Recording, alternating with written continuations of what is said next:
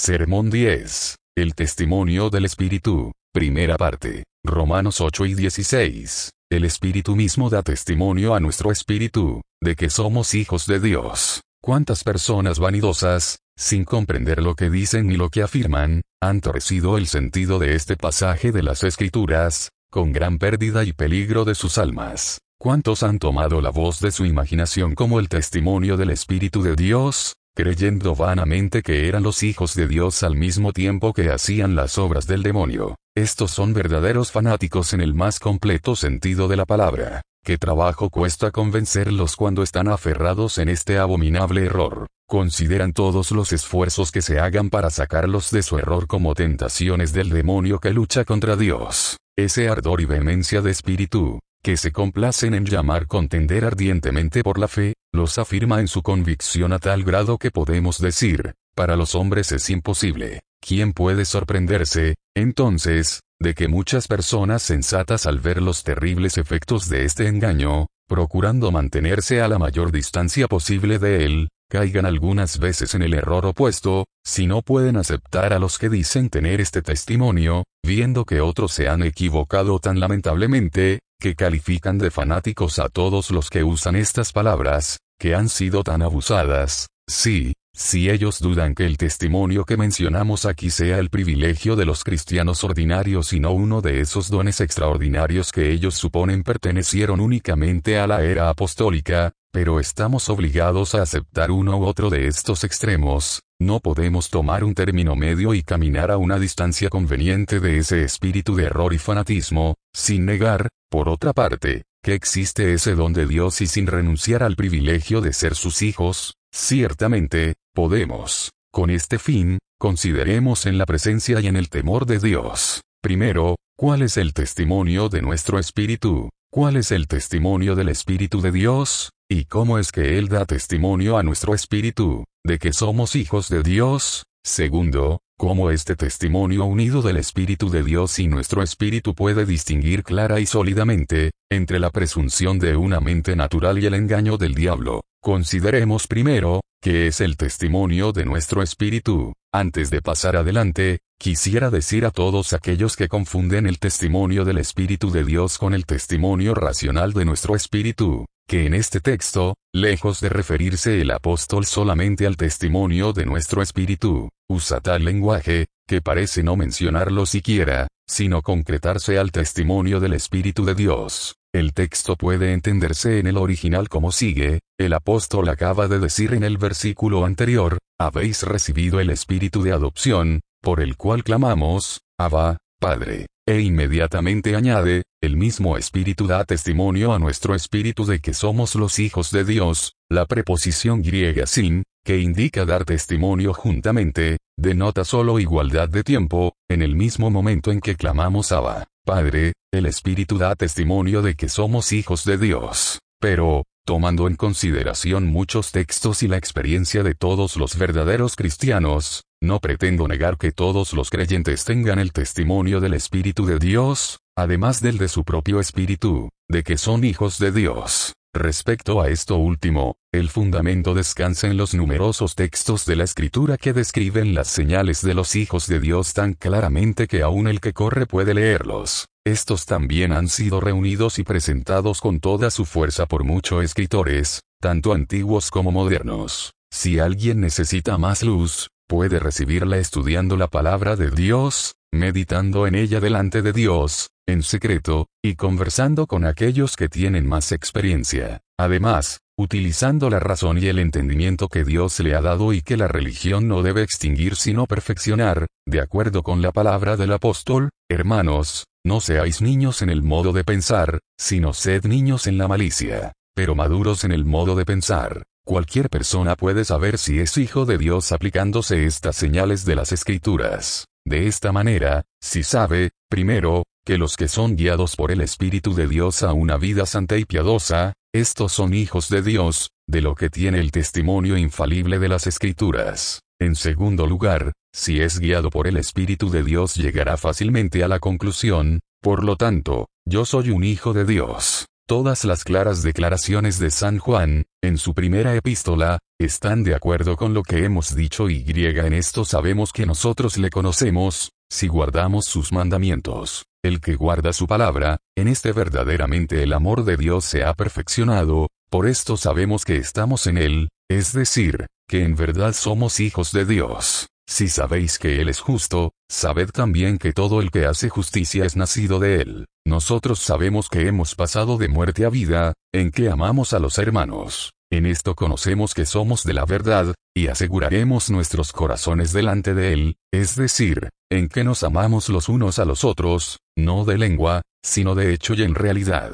En esto conocemos que permanecemos en Él, en que nos ha dado de su espíritu, de amor, y en esto sabemos que Él permanece en nosotros, por el espíritu, de obediencia, que nos ha dado. Es muy probable que, del principio del mundo hasta nuestros días, no haya existido Hijo de Dios más avanzado en la gracia y conocimiento de Dios y nuestro Señor Jesucristo, que el apóstol Juan, cuando escribió estas palabras y que aquellos padres en Cristo a quienes escribía, sin embargo, es evidente que tanto el apóstol como aquellas columnas del templo de Dios, estuvieron muy lejos de despreciar las señales que los identificaban como hijos de Dios y que las aplicaban a sus vidas para la confirmación de su fe. Sin embargo, todo esto es únicamente evidencia racional, la evidencia de nuestro espíritu, nuestra razón o entendimiento. Todo se resuelve así, los que tienen estas señales son hijos de Dios. Nosotros tenemos estas señales. Luego somos hijos de Dios. Pero,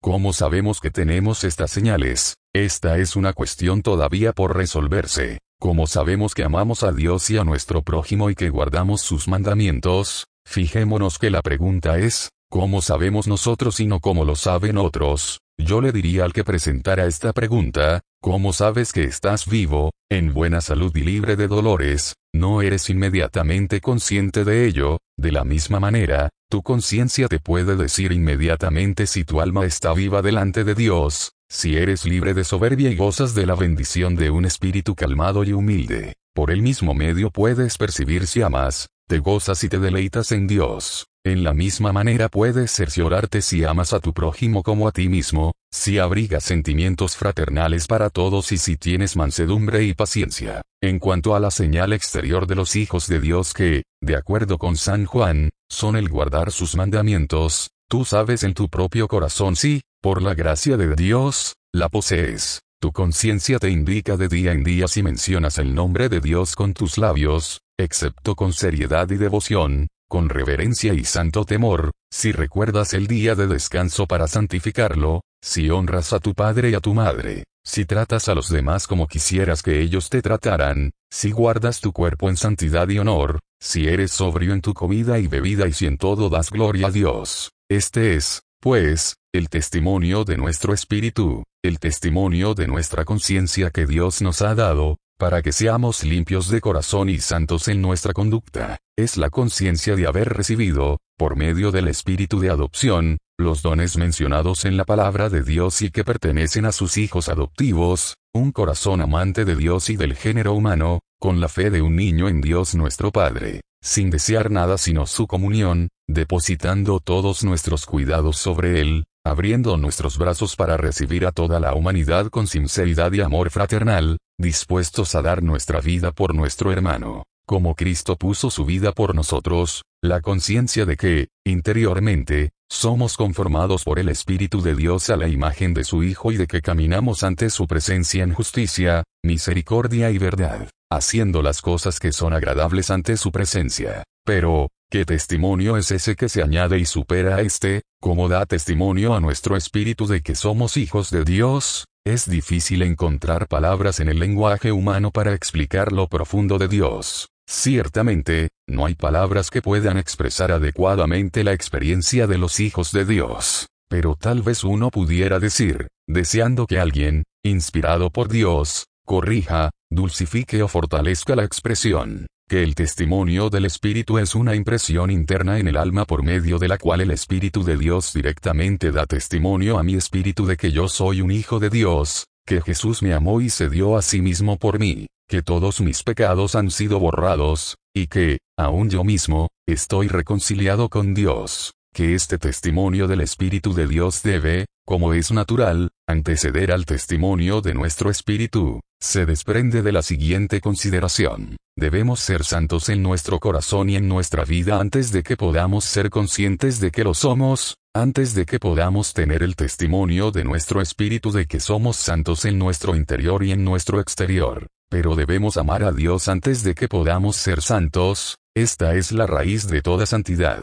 Pero no podemos amar a Dios hasta que sepamos que Él nos ama a nosotros, nosotros le amamos a Él, porque Él nos amó primero, y no podemos conocer su amor perdonador hacia nosotros hasta que su Espíritu lo testifique a nuestro Espíritu, puesto que el testimonio del Espíritu al amor de Dios y a toda santidad, debe preceder también a nuestra conciencia interior, o sea el testimonio de nuestro Espíritu, cuando el Espíritu de Dios da testimonio a nuestro Espíritu de que Dios nos ha amado y dado a su Hijo en propiciación por nuestros pecados, que el Hijo de Dios nos amó, y nos lavó de nuestros pecados con su sangre, entonces, y solo entonces, nosotros lo amamos a Él porque Él nos amó primero y, por amor de Él, amamos también a nuestro hermano, y no podemos menos que ser conscientes de lo que Dios nos ha concedido. Sabemos que amamos a Dios y guardamos sus mandamientos y que somos de Dios. Este es el testimonio de nuestro espíritu y, mientras continuemos amando a Dios y guardando sus mandamientos, continúa uniéndonos con el testimonio del Espíritu de Dios,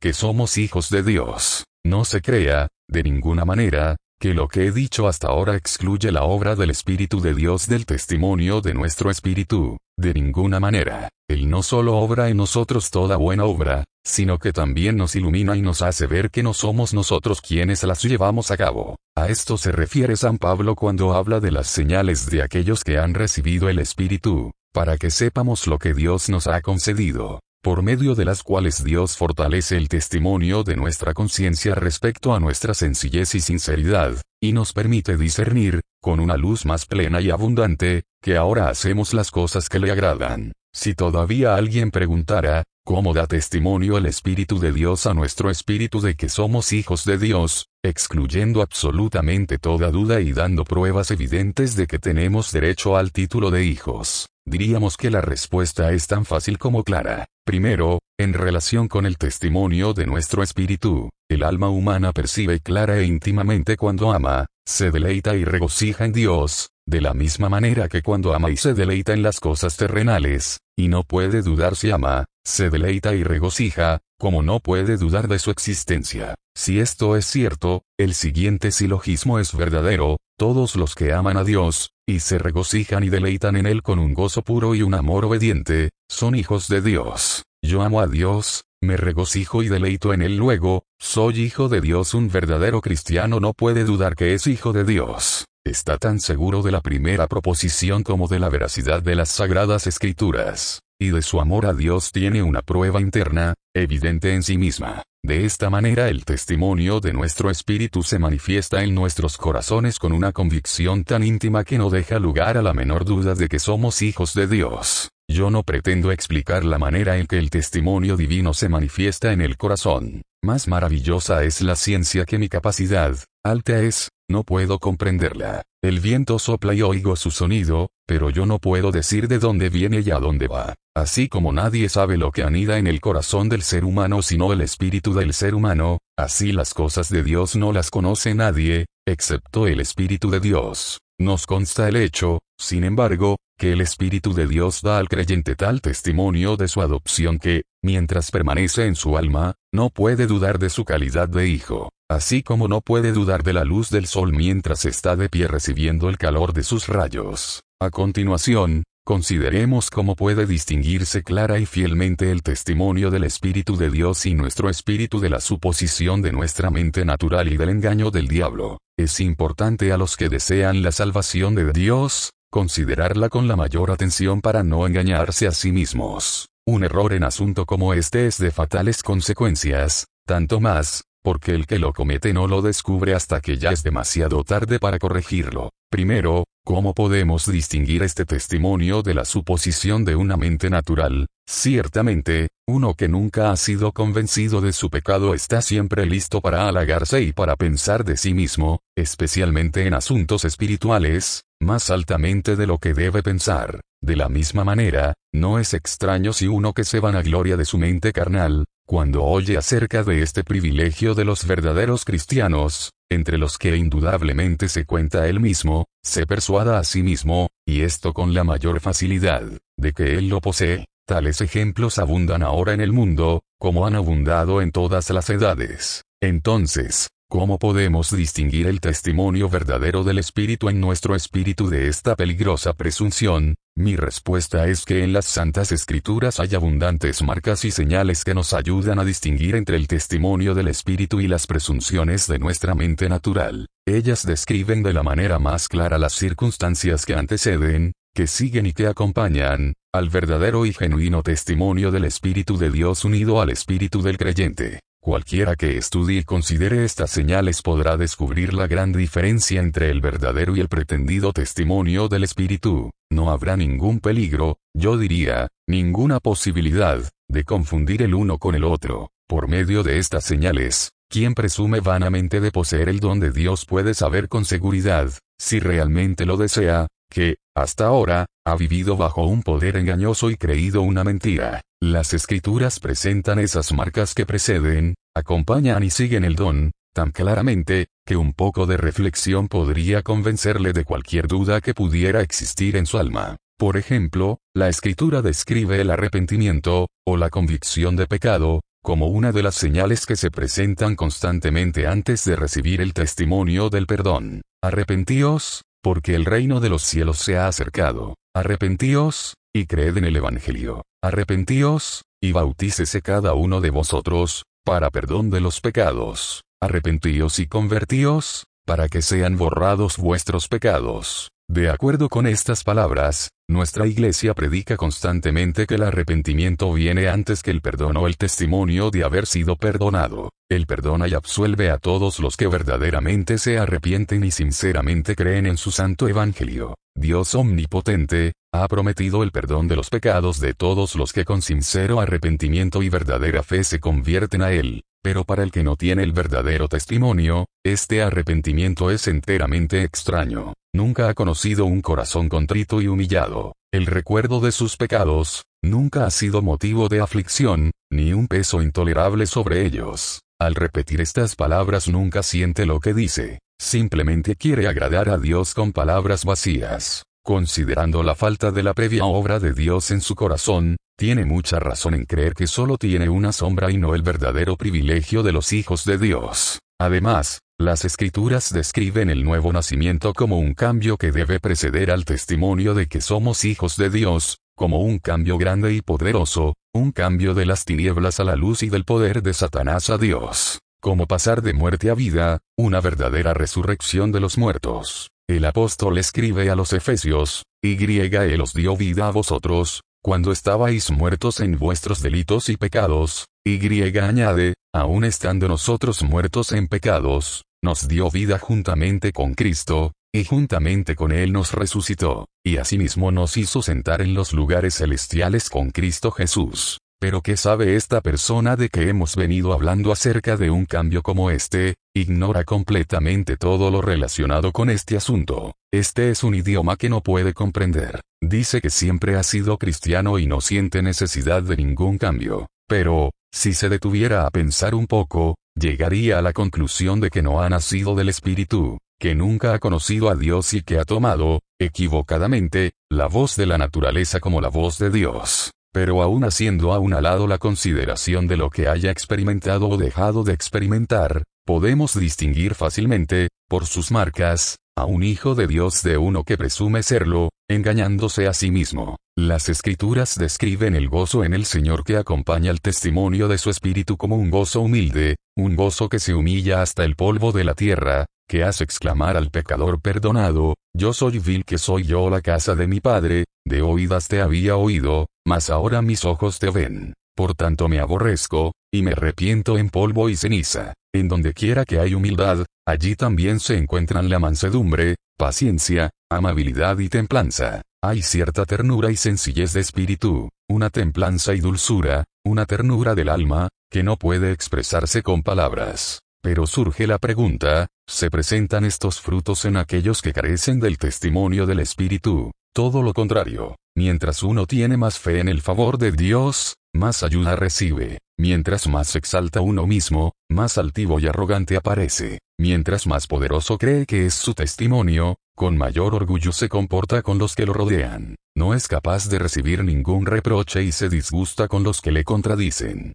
En lugar de ser más humilde, amable y dispuesto a ser enseñado, en lugar de ser pronto para oír, tardo para hablar, es más lento para oír y más rápido para hablar, no está dispuesto a aprender de nadie. Tiene un temperamento belicoso y violento y es atraído por su propia conversación. Algunas veces obra con tal fiereza y enojo que parece que va a hacer a Dios a un lado y que va a devorar a los adversarios. Además, las escrituras nos enseñan que la verdadera marca del verdadero Hijo de Dios es el amor, este es el amor de Dios, que guardemos sus mandamientos. Nuestro mismo Señor dijo, el que tiene mis mandamientos, y los guarda, ese es el que me ama. El amor se regocija en la obediencia, en cumplir en todos sus detalles lo que es agradable al amado. El que ama verdaderamente a Dios se apresura a hacer su voluntad en la tierra como es hecha en los cielos. Pero, ¿es este el carácter del que presume amar a Dios? No por el contrario, su amor le da libertad para desobedecer y romper los mandamientos de Dios, no para guardarlos. Probablemente, cuando tenía temor de la ira de Dios, se esforzó en hacer su voluntad. Pero ahora, considerándose libre de la ley, piensa que no está obligado a observarla, es menos diligente en hacer buenas obras, menos cuidadoso en abstenerse de la maldad, menos esmerado en dominar las malas inclinaciones de su corazón, menos celoso en dominar su lengua, ya no tiene deseos de negarse a sí mismo ni de tomar su cruz cada día. En una palabra, su estilo de vida ha cambiado desde que se consideró ser libre. Ya no se ejercita para la piedad, porque no tenemos lucha contra sangre y carne, sino contra principados, contra potestades, sufriendo penalidades, esforzándose a entrar por la puerta angosta. No ha encontrado un camino más fácil para ir al cielo, un camino ancho, llano, lleno de flores, en el cual puede decirle a su alma, repósate, come, bebe, regocíjate. De esto se desprende, con una evidencia incontrastable, que esta persona carece del testimonio de su propio espíritu, no puede ser consciente de las marcas de que carece, mansedumbre, humildad y obediencia. Tampoco el Espíritu de Dios, que es Espíritu de verdad, puede ser testigo de una mentira, o testificar que es hijo de Dios quien manifiestamente es hijo del diablo. Desengáñate por ti mismo. Tú, que confías en ser hijo de Dios, tú, que dices, tengo el testimonio de mí mismo, y desprecias a tus enemigos. Has sido pesado en la balanza y has sido hallado falto, aún en la balanza del santuario. La palabra de Dios ha examinado tu vida y la ha encontrado falsa. No eres humilde de corazón, lo que prueba que no has recibido el Espíritu de Jesús. No eres benigno y humilde, y tu gozo es falso, no es el gozo en el Señor. No guardas sus mandamientos, por lo tanto no lo amas ni tienes el Espíritu Santo en tu corazón. Por lo tanto, es tan cierto y tan evidente como la palabra de Dios lo puede mostrar, que su espíritu no da testimonio a tu espíritu que eres hijo de Dios. Clama al Señor, para que las escamas caigan de tus ojos, para que lo puedas conocer como eres conocido, para que sientas que recibes la sentencia de muerte, hasta que oigas la voz que resucita a los muertos, diciendo, Ten ánimo, hijo, tus pecados te son perdonados, tu fe te ha salvado. Pero, ¿Cómo podrá un alma que tiene el verdadero testimonio del Espíritu distinguir entre este y el falso? ¿Cómo, te pregunto, distingues entre el día y la noche, entre la luz y las tinieblas o entre el brillo de una estrella o el titilar de una vela y la luz del sol en pleno mediodía? No hay una inherente, obvia y esencial diferencia entre lo uno y lo otro, y no percibes inmediata y directamente la diferencia por medio de tus sentidos, de la misma manera, hay una diferencia inherente y esencial entre la luz espiritual y la tiniebla espiritual, y entre la luz con que el sol de justicia alumbra nuestros corazones y la luz vacilante de las chispas que se levantan de nuestras teas. Esta diferencia se percibe inmediatamente si nuestros sentidos espirituales están dispuestos. Exigir una descripción más detallada de estas señales y del criterio que usamos para conocer la voz de Dios, es pedir lo que no se puede obtener. No, ni siquiera por quienes tienen el más profundo conocimiento de Dios. Supongamos que, cuando Pablo fue llevado ante Agripa, el sabio romano le hubiera dicho, tú pretendes haber oído la voz del Hijo de Dios. ¿Cómo sabes que fue su voz? ¿Qué criterio usas? ¿Qué señales intrínsecas usas para saber que fue la voz de Dios? Explícame la manera de distinguir esta de una voz humana o angélica. ¿Te imaginas que el apóstol hubiera intentado contestar una pregunta tan ociosa? Sin embargo, no dudamos por un momento que él oyó la voz y que, inmediatamente, supo que era la voz de Dios. Pero cómo lo supo, nadie lo puede explicar, probablemente ni los humanos ni los ángeles. Para traer el asunto más cerca, supongamos que Dios le dijera a alguien, tus pecados te son perdonados indudablemente hará que esa alma reconozca su voz, pues de otra manera hablaría en vano, y él puede hacerlo, porque lo que Dios desea se realiza. El alma estará completamente segura de que lo que ha escuchado es la voz de Dios. Sin embargo, quien tiene este testimonio en sí mismo no lo puede explicar a quien no lo tiene, ni se espera que pueda hacerlo. Si hubiera algún método natural para probar o explicar las cosas de Dios a personas carentes de esta experiencia, entonces el ser humano natural podría discernir y conocer las cosas del Espíritu de Dios. Pero esto es completamente contrario a la afirmación del apóstol, el hombre natural no percibe las cosas que son del Espíritu de Dios, porque para él son locura, y no las puede entender. Estas se han de discernir por medio de los sentidos espirituales, de los que carece el ser humano natural. Pero, ¿cómo puedo saber si mis sentidos espirituales me guían a juzgar rectamente? Este es también asunto de suma importancia, porque si una persona se equivoca en este punto, puede caer constantemente en el error y en el engaño. ¿Cómo puedo saber, entonces, que este no es mi caso y que no me engaño al creer que escucho la voz de Dios? Por el testimonio de tu propio espíritu, y por el testimonio de una buena conciencia delante de Dios. Por los frutos que Dios haya producido en tu espíritu conocerás el testimonio del Espíritu de Dios. De esta manera sabrás que no has caído en un error y que no has engañado a tu propia alma. Los frutos inmediatos del Espíritu que gobiernan el corazón son, amor, gozo, paz, entrañable misericordia, benignidad, humildad, mansedumbre, paciencia. Y los frutos exteriores son, hacer bien a todos, no hacer mal a nadie y caminar en la luz obedecer fiel y completamente los mandamientos de Dios. Por medio de los mismos frutos podrás distinguir la voz de Dios de cualquier engaño del diablo. Ese espíritu altivo no puede humillarte delante de Dios. Tampoco ablandará tu corazón y lo fundirá, primero, en un sincero lamento delante de Dios y, luego, en amor filial. No es el adversario de Dios y de la humanidad el que te capacita para amar a tu prójimo o vestirte de humildad, benignidad, paciencia,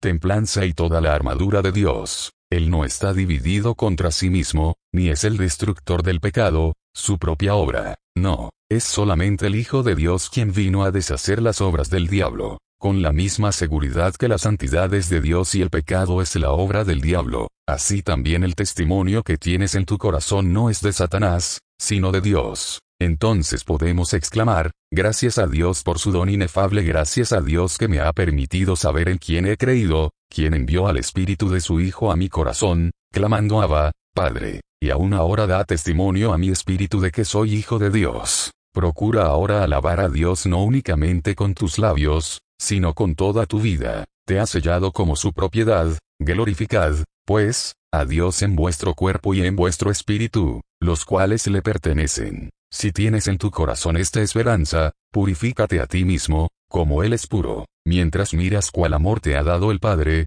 para que seas llamado Hijo de Dios, límpiate de toda contaminación de carne y de espíritu, perfeccionando la santidad en el temor de Dios. Permite que todos tus pensamientos, palabras y obras sean un sacrificio espiritual, santo, agradable a Dios por medio de nuestro Señor Jesucristo.